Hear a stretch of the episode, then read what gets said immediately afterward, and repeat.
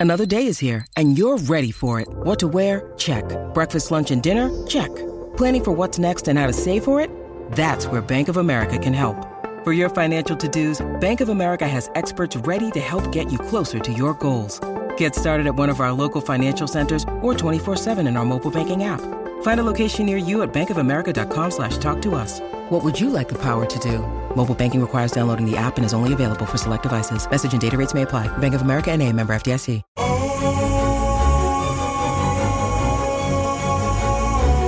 Hola a todos y bienvenidos nuevamente a un episodio más de Viva Mejor.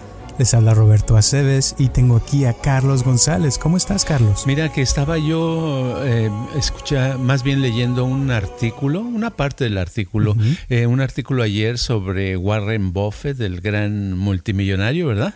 Y decía que Warren Buffett se ganó con la, con la compañía Apple, con la acción, de marzo, marzo, abril, mayo, junio en cuatro meses se ganó 40 mil millones de dólares.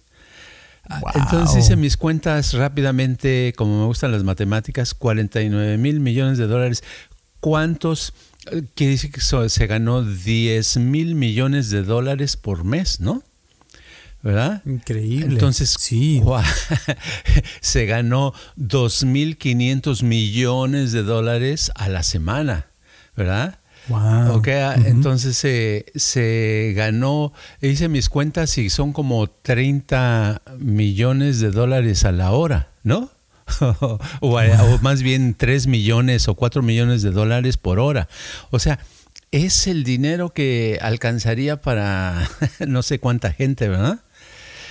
Wow, es increíble. Es increíble, entonces digo, híjole, lo que es le debemos llamar eso justicia o injusticia, porque como en una sola persona puede este, caer todo el dinero, ¿verdad? Muchísimo, muchísimo dinero.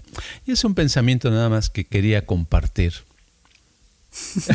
ok, gracias, ya me hiciste sentir pobre, pero bueno. Pues, cualquiera se siente pobre así, ¿verdad? Es las comparaciones. Eso me recuerda a una persona que, que conocí hace muchos años y que se volvió, por cierto, la madrina de mi segundo hijo. Y esa señora, yo la agarré de madrina, pues pensando en que le iba a ayudar mucho, ¿verdad? Al, al hijo, pero no nunca la volví a ver, pero esa señora, esa madrina, este, en esa época tenía, no te miento, pero uno de sus negocios era una cadena de bancos, otra era una cadena de supermercados, otra era una cadena de cosas de helados. Y el de supermercados en esa época decía que le daban 200 millones de dólares por, por venderla en los años 70 y se le hizo se le hizo poco, dice que no le iba a vender, que no, no iba a dejar que la robaran. Entonces, este, 200, para que tengas idea, 200 millones de en los 70 nada más aumentale un cero y sería ahorita como 2 billones de dólares, ¿verdad? Dos mil millones de dólares. Entonces, este, me acuerdo, lo único que me acuerdo es que cuando hizo ese tipo de comentarios y hablando de dinero, yo sí sabía que era muy rica, pero cuando nunca lo había pensado, cuando ella empezó a hablar, que nos invitó a tomar café, me empezó a doler la cabeza. A mí nunca me duele la cabeza, pero esa vez tuve un dolor de cabeza tremendo porque nunca había yo o conocido a alguien que, que, tuviera tanto dinero y que hablara de eso. O sea que es impresionante. Ah, claro, eh, se siente uno, si era uno pobre, que como yo era pobre, pues me sentí eh, mil veces más pobre, ¿no? Pues es que imagínate, con eso ya una persona no tiene que trabajar el resto de su vida, casi casi. O sea, Warren Buffett, por ejemplo, pues no tiene que trabajar. Yo creo que lo hace nada más por gusto, ¿no? Sí, toda su vida no en general no ha tenido que trabajar desde hace muchos años, pero es como que el trabajo es lo que les da el placer para ellos. Esta gente es el dinero, es tener el dinero no es tanto comprar, porque Warren Buffett, por ejemplo, sigue teniendo su, su carrito que es de 1956 o 62, no me acuerdo de cuándo. O sea, no crees que se compra un carro uh, Rolls Royce nuevo, ¿no? Es un carro americano de hace muchos años. Vive en la casa que era de su mamá y vive, duerme en la cama en la que él ha dormido por muchos, muchos años. Y él de premio, cuando gana mucho dinero como este caso, él se va a McDonald's y se compra una Big Mac y aparte unas French fries grandes. Fíjate qué curioso, ¿verdad? Sí. sí. Pero, pero ahora eso, con ese dinero, o sea, él podría ayudar a mucha gente también. O sea, podría decir que si vendiera todo, pues y lo repartiera, todo el mundo recibiríamos buena lana, ¿no? Sí, pero esas gentes no piensan así, ellos no, no piensan qué es lo que les conviene a la gente, sino piensan cómo puedo yo hacer para mí otros miles de millones de dólares. Qué curioso, ¿verdad? Entonces como otro, es otro mundo y este y pues sí, se les va acumulando, acumulando y es como una cosa, yo lo veo injusto, ¿verdad? Yo sé que sucede, pero injusto. Por ejemplo, ahorita creo que en Estados Unidos es la época que hay más billonarios. Hay como 800, creo, no sé cuántos. Una cosa. Billonarios. Muchísima gente.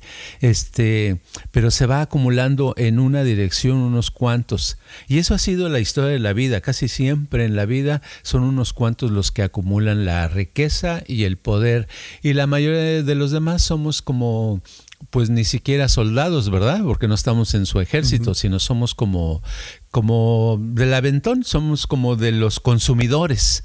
Nosotros los consumidores son los que los hacemos este, más ricos cada vez, ¿no? Así es. Y por desgracia, o sea, los ricos cada vez están más ricos y los pobres cada vez más pobres. Sí. O sea, sí, es una ley de la vida. Es una ley de la vida. Y fíjate que también sucede ah, cuando uno escucha de mucho dinero, así de sentirse uno pobre, se siente uno muy pobre.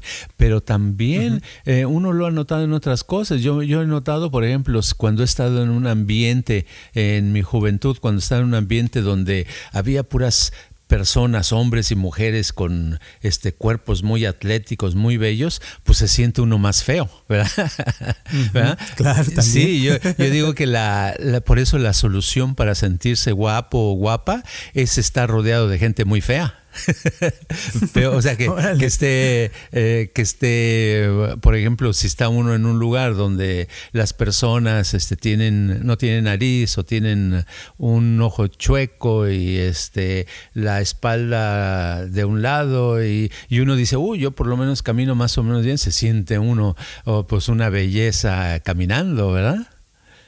El contraste o Si uno tiene, si uno, si uno no tuviera dos brazos, que se vaya donde haya gente donde no tengan piernas tampoco, entonces se sentiría mejor, ¿no? Exacto, exacto. Siempre es el medio ambiente, es lo bueno del medio ambiente es que si nos adaptamos, si nos vamos a un ambiente que corresponda a nosotros, nos podemos sentir bien. El problema es que hay alguien que no le gusta su nariz, no le gusta sus ojos, no le gusta sus orejas y se en vez de de adaptar en un ambiente correspondiente para sentirse bien, a veces dice, aunque no tenga dinero, anda buscando cirugías y la cirugía es una cosa de nunca acabar porque nunca llega a sentirse la belleza que ve en las personas que ha tratado, ¿no? Ahorita me acordaste que así como estamos hablando de dinero también, que cuando voy a México me siento rico, ¿no? Porque llego con los dólares acá y órale, vámonos a cenar. Y a veces con 10 dólares le compro la cena a toda la familia en una cenaduría, ¿no? Y se siente uno bien. Sí, eso, eso pasa, exactamente. Pasa en todo. Y por eso cuando uno... Eh, está con niños y los niños preguntan, ¿y qué es esto? Y tú les dices, ah, eso es un caballito. ¿Y qué es eso? Es un gato siamés. Se siente uno hasta como que sabe uno mucho, ¿verdad? y sobre todo porque los niños le ponen interés y te escuchan y dicen, ah, ¿verdad? Como si les estuviera uno dando una información muy especial. Y sí, siempre, según el ambiente donde uno está, es como uno se siente. Yo la gente que veo que sufre mucho, que se siente triste, que, que se siente fea o feo o cosas así, generalmente es porque se están comparando con personas de, eh, diferentes a ellos y que a lo mejor este, eh, ven en la, una telenovela y ven en la telenovela a alguien que sale con, eh, con cara muy bonita y cuerpo así muy atlético y dicen, ay, no, pues yo estoy muy mal en comparación. Pero si se comparan con otras personas que, que que no tienen lo que él o ella tienen, pues no se sentirían así, ¿verdad? Y entonces la, la, pregunta sería si una persona eh, pudiera sentirse bien eh, a pesar de que no tenga el dinero, por ejemplo, eh, ahorita me acuerdo, por ejemplo, de una señora que conozco que trabaja en un lugar donde los dueños son dueños de unas casas así de ese tipo de como de una cuadra, ¿no? Gigantes. Y que tienen un garage de 20 carros, eh, así pero de lujos y un montón de dinero y esta persona mm, les cuida la casa porque se la pasa, bueno, ahorita no sé por, por, la pandemia, pero antes se la pasaban viajando todo el tiempo y ella estaba sola en la casa todo el tiempo, entonces ella se sentía como si ella fuera millonaria, ¿no? Porque estaba ahí en la casa, pero me imagino que yo en lo personal me sentiría como que, ay, mi casa está chiquitita comparación a esta y me sentiría mal, pero ella se sentía bien estando ahí. O sea, como que uno pudiera hacer eso, ¿no? Claro, sí, tiene uno que buscar la, la manera. Este, Sí, lo que pasa es que a veces uno, te digo, es la, es la comparación. Siempre en las comparaciones hay alguien que nos va a ganar en algo, ¿verdad?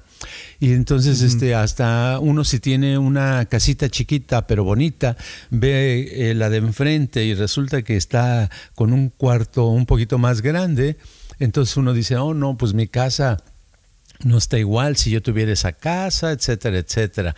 Pero sí, la, la, comparación es muy mala, por eso uno debe hacer sus propias reglas, las propias reglas para poder vivir más placenteramente. Porque ahorita me estoy acordando de una persona que conocí también hace muchos años, que tenía mucho dinero, pero cuando hablabas con él, él este, le, decías, oye, este, qué bien te van los negocios, qué padre que, te esté yendo bien. Decía, oh no, mira, lo que yo no tengo es nada en comparación a fulanito de tal. Y te daba un nombre de alguien que decía que tenía, dice, no, ese sí es un millonario, millonario. No, yo este, más o menos, pero no, no, no es para tanto. O sea, se hacía chiquito porque se comparaba con otros más grandes de, de su calibre de dinero. Entonces es lo mismo en cualquier actividad, si nos comparamos, eh, yo casi siempre digo que lo mejor es compararse consigo mismo hacia atrás, hace un mes como estaba y como estoy ahora. Si estoy igual, ah, pues necesito mejorar un poco. Si estoy mejor, qué padre, voy bien. Si, ah, eh, pero si me comparo con otros, por ejemplo, si se compara uno con Warren Buffett y ves que nada más tienes un billete de dos dólares eh, o traes tres dólares en la bolsa, pues te vas a sentir muy, muy pobre, ¿verdad? Debes de compararte. ¿Cuántos billetes traías hace una semana? Oh, no, pues hace una semana no tenía ni para un café. Ay, ahora sí tengo para un café. Entonces voy mejor en cuestión económica, ¿no? Sí. Y con esto me acabas de, acordar de una hoja que escribiste hace tiempo, que, bueno que lo mencionas porque se me ocurrió hoy precisamente traerla y creo que va con lo que estás hablando. Que, que, dice así, tablero de señales, y la escribiste en el 2008, fíjate, ya hace 12 años de esto. Wow. Y este, voy a leer un poquito, dice al principio, dice, así como los automóviles tienen un tablero el cual nos indica la velocidad, la cantidad de gasolina y la temperatura, etcétera, nosotros podemos hacer uso de un tablero invisible el cual nos indica nuestra situación y las condiciones en el camino de la existencia. Cada elemento de la izquierda nos afirma que vamos bien y cada elemento de la derecha nos surge a modificar una parte de nuestra conducta podemos mejorar las condiciones en nuestra vida en con solo descubrir lo que hacemos bien y lo que necesitamos mejorar de estos elementos.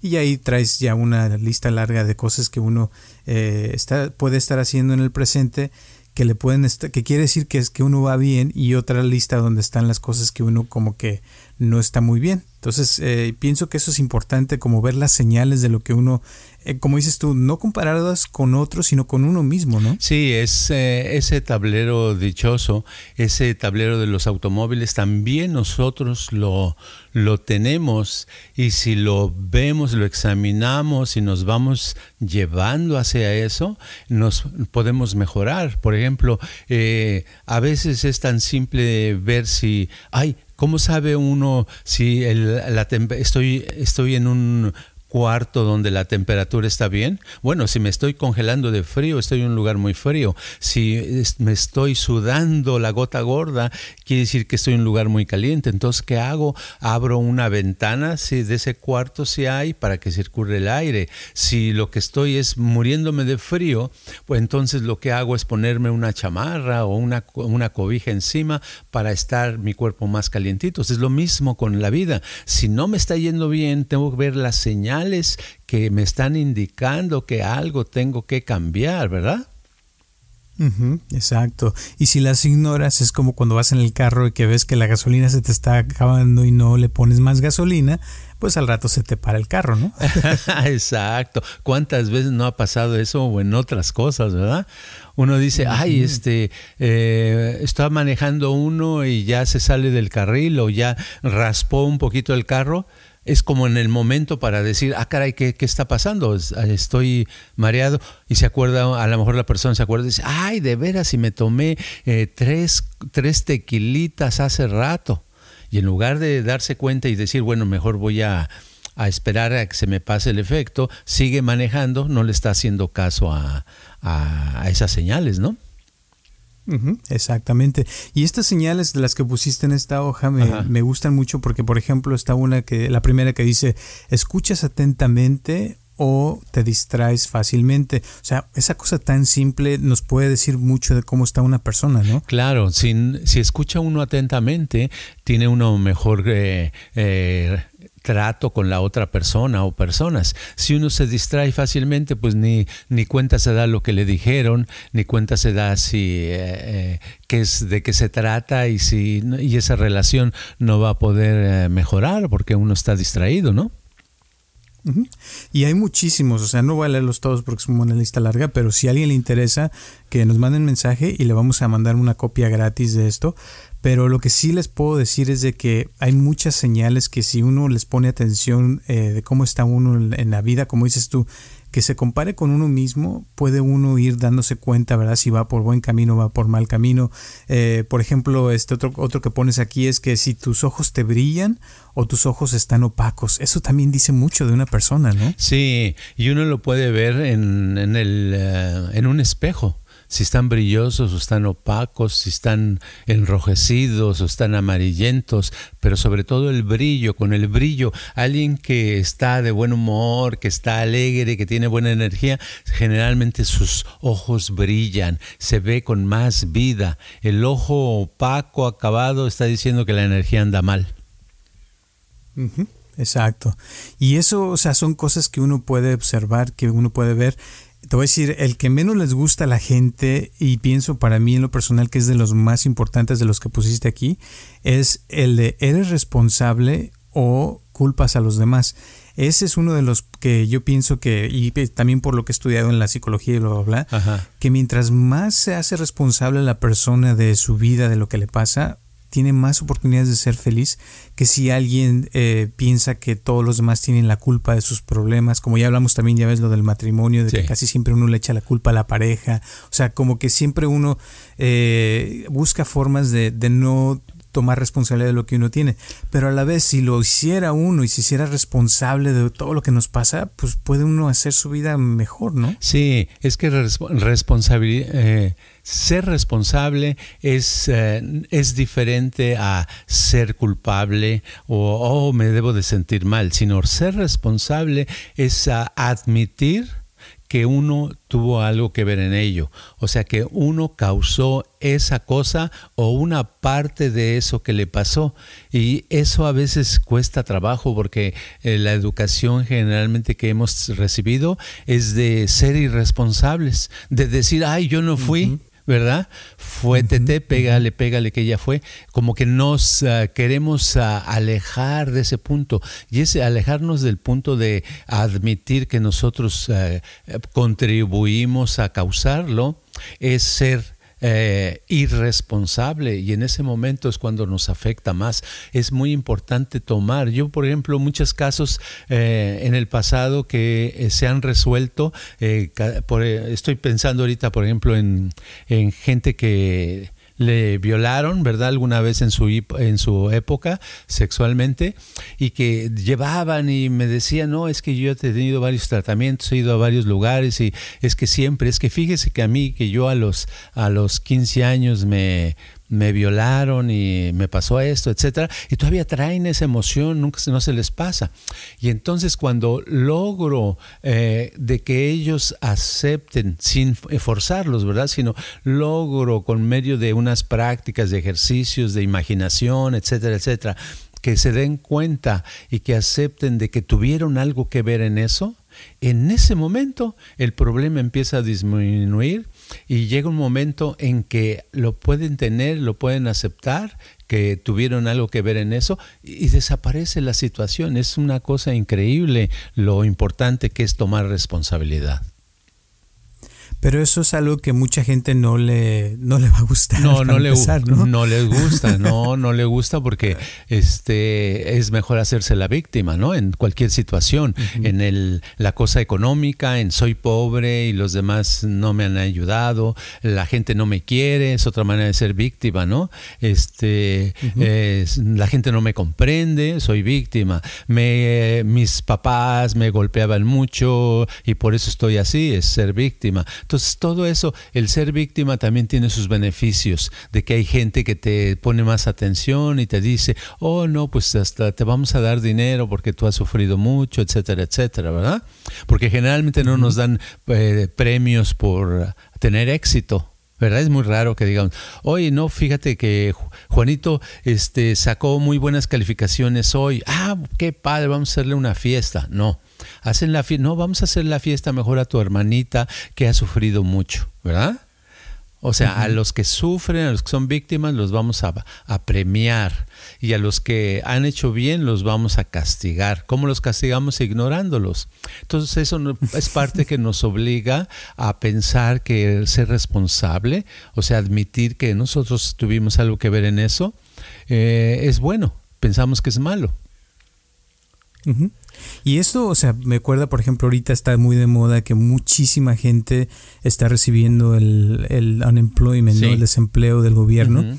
Y, y, muchos están echándole la culpa a la pandemia y que es que no puedo trabajar. Y claro, o sea, en parte es verdad, pero en parte también el problema de, como dices, ser una víctima es de que pues dices, no, pues es que así está la situación, ese es el sistema y pues eh, no lo puedo cambiar y pues me quedo como víctima y no puedo trabajar y pues me, que me mantengan. Y aparte, pues oye, están recibiendo ahorita más de mil dólares por semana, imagínate, pues, quién va a querer trabajar con eso, ¿no? no, pues no dan ganas de trabajar, así, ¿verdad? Exacto. Sí, pero lo curioso es que cuando uno se hace la víctima y llega un momento en que se la cree, al principio es fingido, pero llega un momento que se la cree y de ahí en adelante se vuelve cada vez más sólido, más real.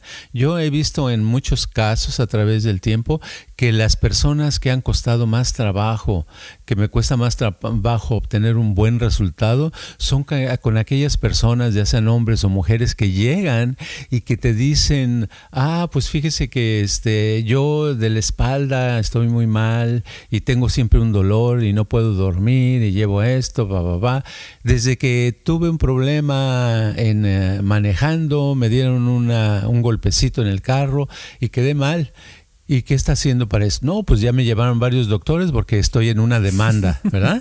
Entonces, cuando están demandando y, este, pues la demanda para que funcione la persona tiene que estar en mal estado, o sea, tiene que mantenerse enferma, ¿verdad?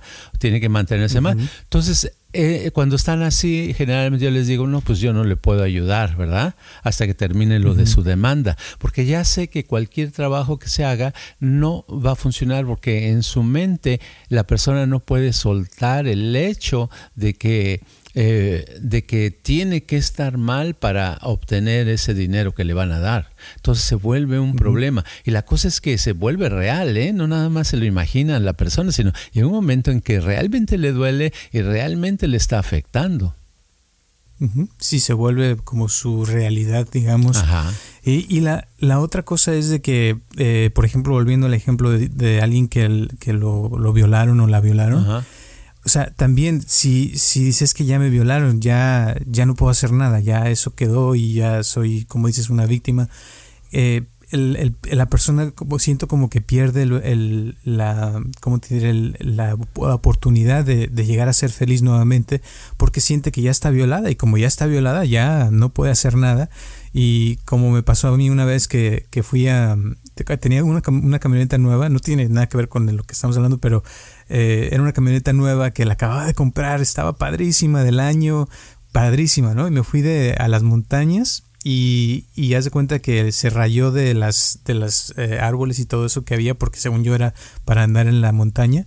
Y cuando regresé me sentí como que mi camioneta me la habían violado no porque estaba toda toda rayada por todos lados. Entonces ya ahí en ese momento sentí que ya no podía que ya mi camioneta no era la misma porque ya estaba eh, como tocada no ya estaba violada ya no ya no iba a ser lo mismo y en ese momento me di cuenta, ¿verdad? De que, bueno, esto ya pasó, no lo puedo cambiar, pero sí, sí, sí me puse a buscar soluciones para eh, eh, em, lijar la, la, camioneta y que volviera a quedarse como estaba antes. Entonces pienso que eso, si uno se hace responsable de algo, es como puede uno superarlo más fácil y tienes más, mayores oportunidades de, de llegar a ser eh, feliz nuevamente, ¿no? Sí, el problema es que lo que estamos hablando, para si a alguna persona le pasó ese tipo de situación en su vida, pues ahorita ya le está chocando lo que estamos hablando y le puede estar molestando, puede estar en desacuerdo.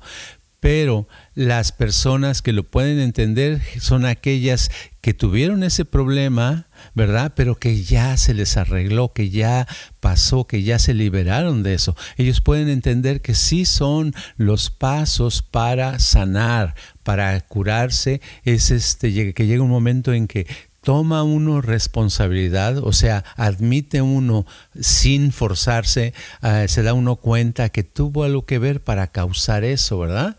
Entonces, que, que no quiere decir que sea la persona mala o culpable, no hablo de culpable, sino de que uno tuvo algo que ver en esa situación desagradable y entonces esa persona puede entender que así es, que así pasa, pero este, yo a las, si hay alguna persona que le haya pasado así, yo lo que le recomiendo es que lo intente por unos días imaginarse de algo diferente, que, que se imagine, por ejemplo, de que estaba, si le pasó con un primo, una prima o alguien donde le haya pasado, que se imagine primero a, a la persona y que se imagine que, que, este, que le pidió hacer eso que la persona que me está escuchando le pidió a ese violador o violadora hacer eh, esa actividad.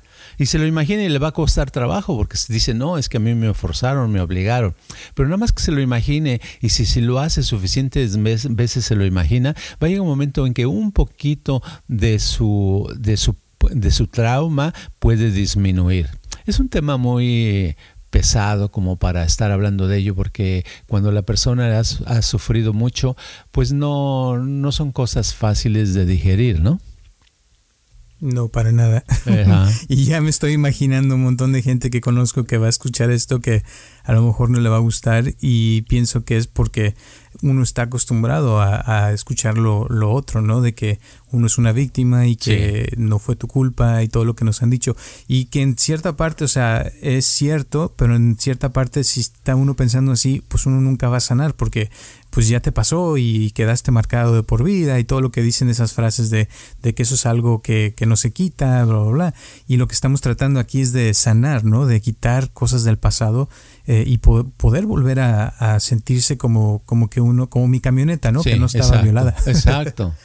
Sí, es algo que es, es pesado, pero es algo que, que sí se puede quitar, pero hay que cambiar el punto de vista, hay que buscar algo más práctico, ¿verdad? Porque no funciona eso, echarle la culpa a alguien más, aunque sea cierto, no funciona mucho. Te funciona por unos días, pero si sigues en eso, llega un punto en que se vuelve algo automático, que no te puedes y pasan los años y cada vez estás, te convences más de que por esa persona o esas personas te pasó tal cosa y que ellos son culpables y uno es inocente. Y en la práctica no, como funciona es asumir uno causatividad, asumir por lo menos un 1%, 2% de que uno tuvo algo que ver en, esa, en eso que sucedió, ¿verdad?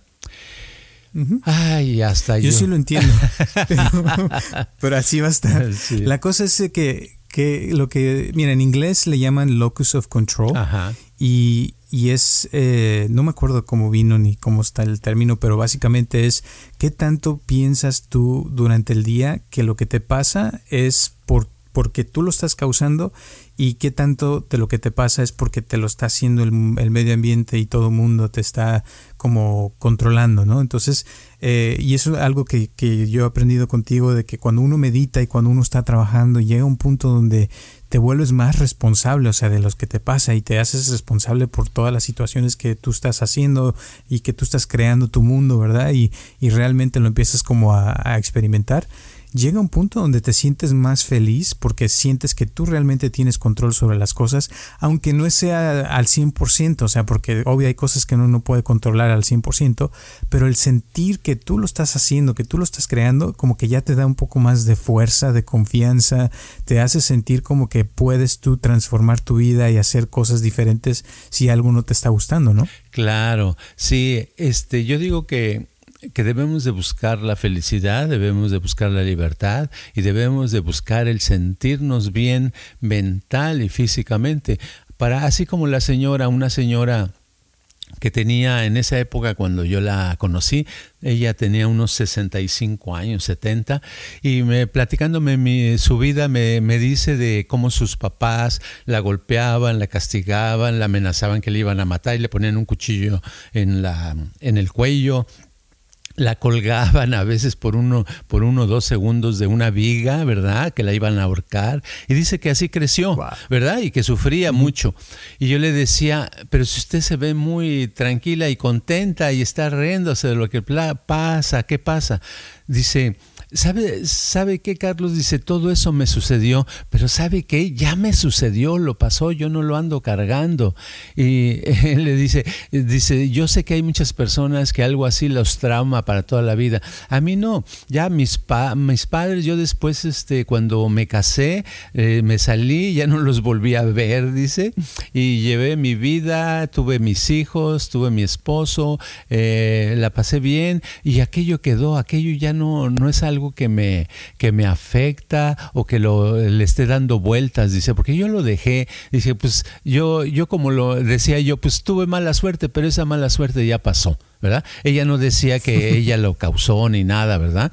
No tenía esos conceptos, pero te daba a entender como que ella no le echaba la culpa a sus papás, no estaba tratando de, de sentir ese resentimiento hacia ellos. Ya había pasado, dicen, ah, pues eran así, este, eh, le digo que eran malos. Ah, que si eran malos, dice ella, ¿verdad?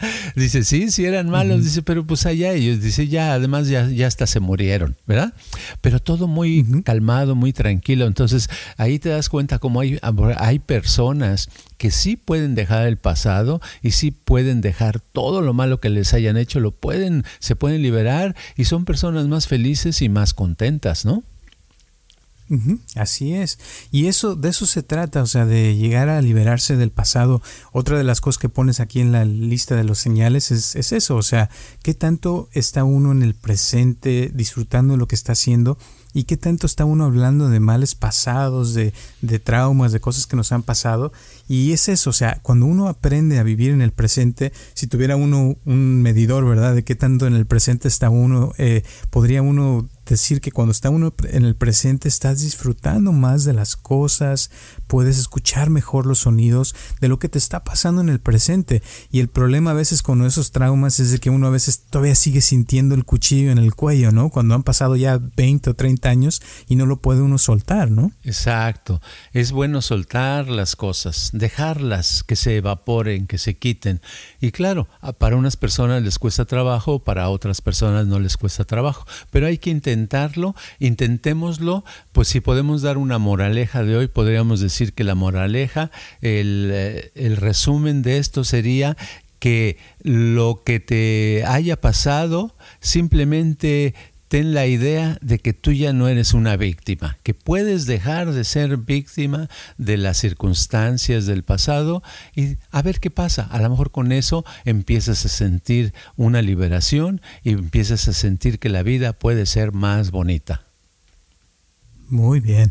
Bueno, pues yo creo que con eso podemos terminar el día de hoy. ¿Algunas últimas palabras para terminar este podcast? Nada más, que siempre, siempre hay que regresar, no importa dónde esté nuestra atención, en cosas problemas, cosas que sucedieron o suceden, hay que volver y tratar de buscar algo positivo en el presente o en el futuro. Si en el presente todo está mal, entonces hay que imaginar un futuro mejor y clavarnos en eso, en eso mejor por un tiempo, porque tenemos de buscar la manera de ser felices o ser más felices, más sanos, más sanas y vivir mejor.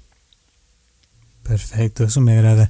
Y bueno, ya saben, el que quiera este, que le mandemos esta hoja de tablero de señales, con todo gusto, mándenos un email o un mensaje eh, a viva mejor x3000 gmail.com y con gusto se las mandamos o mándenos un mensaje por Facebook, por Instagram, por donde gusten.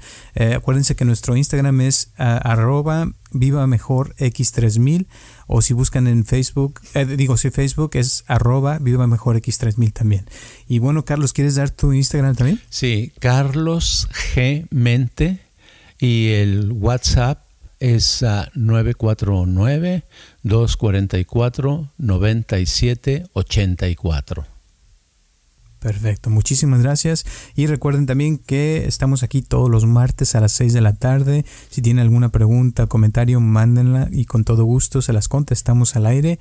Y pues gracias a todos los que nos han donado también, que nos siguen apoyando cada semana. De verdad que se los agradecemos de todo corazón. También a todas las personas que nos escuchan ya cada semana. Gracias, gracias. Gracias a Marina, gracias a todas esas personas que están lejos, que siguen apoyándonos. No les voy a decir todos sus nombres porque son muchos pero gracias, gracias, gracias. Y pues nos vemos el próximo martes a las 6 de la tarde aquí eh, o en cualquier lugar donde nos escuchan. Y recuerden que también se pueden suscribir a eh, donde sea que escuchen nuestro podcast, ahí a la, a la plataforma, porque eso nos ayuda también bastante. Así es que muchas gracias y nos vemos hasta pronto. Este podcast está patrocinado por Viva Mejor Ayúdanos a compartirlo con tus amistades para que crezca esta comunidad y si te interesa donar algo para que este podcast continúe o si tienes algún problema o pregunta que te gustaría resolver, por favor comunícate al área 714-328-4661 o mándanos un correo electrónico a vivamejorx3000 gmail.com.